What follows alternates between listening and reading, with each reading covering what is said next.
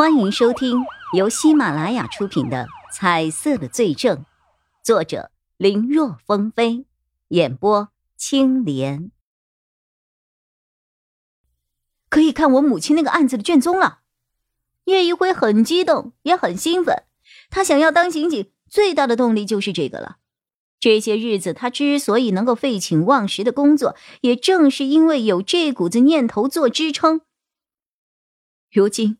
这个愿望就要实现了，你想什么呢？王建玄的一句话直接把叶玉辉给说懵了。作为被害者的家属，按惯例，你母亲的案子你是需要回避的，除非情况特殊。别说这个案子你不能参加，甚至连相关的卷宗你也是不能看的。这个事情，你难道都不知道？我，叶一辉愣了。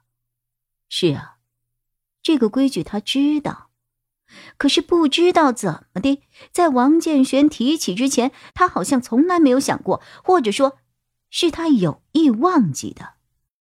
否则，自己最大的动力岂不是都没有了吗？何况，“惯例”这两个字，以中文的博大精深。也是有多种解释的，有惯例，自然就有特殊。他相信，只要自己能力足够，能够表现出足够的冷静和克制，这个案子他未必不能参与。不过，让他感到好奇的是，王建玄既然很清楚这些，那还跟他提起当年的案子做什么呢？难道现在他已经满足了？特殊的条件了吗？不会吧，你母亲的案子不能给你看，对你来说现在还不是时候。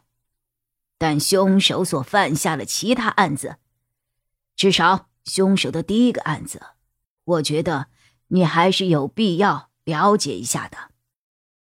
王建玄从拎着的一个公文包里取出了一叠厚厚的文件夹。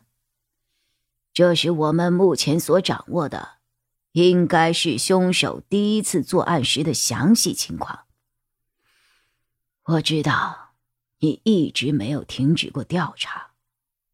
说话间，王建玄的眼睛扫过了叶一辉在墙上贴满了旧报纸。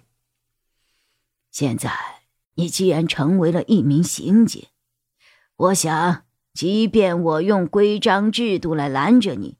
你也不会听的，也肯定会私下里去进行相关的调查。仇恨所带来的驱动力是很强的，可以让人永远无法忘记过去的痛。这个我深有体会。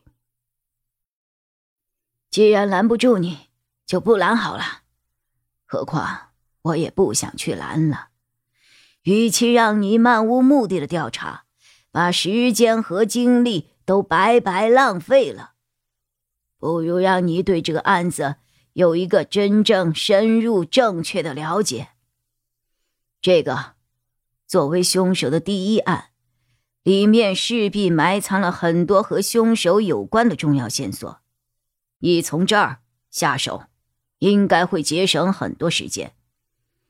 至于凶手的其他案子，以你现在的资格，暂时还接触不到。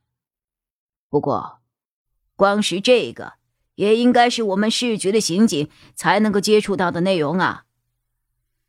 这么多年都没有能侦破，甚至连个嫌疑人都没有确定。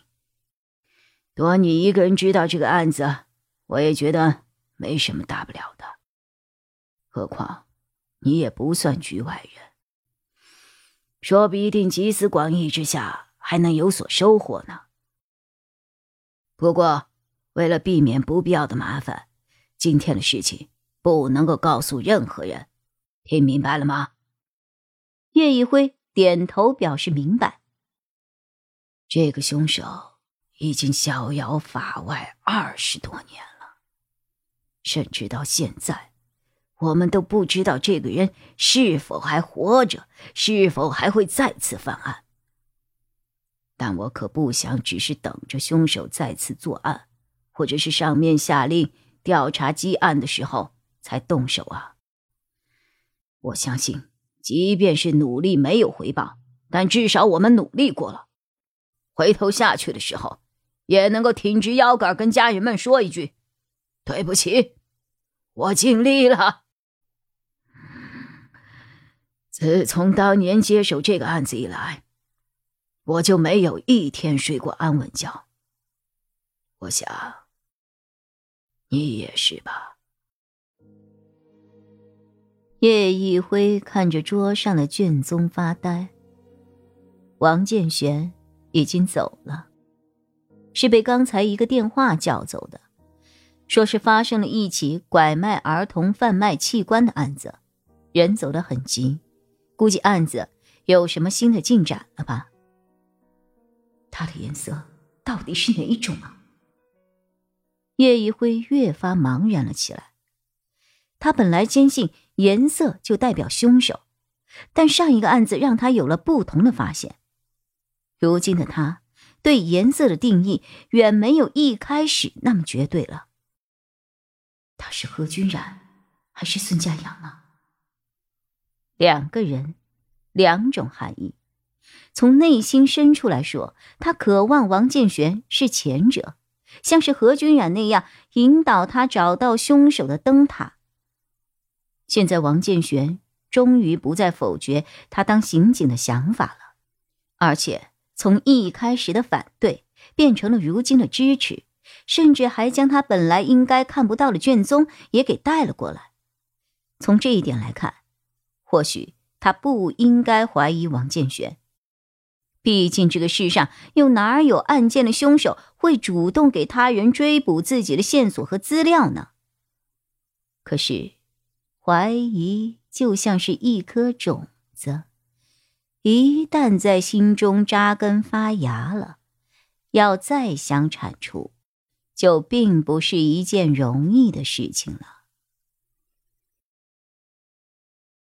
本集播讲完毕，感谢收听，更多精彩内容，请在喜马拉雅搜索“青莲嘚不嘚”。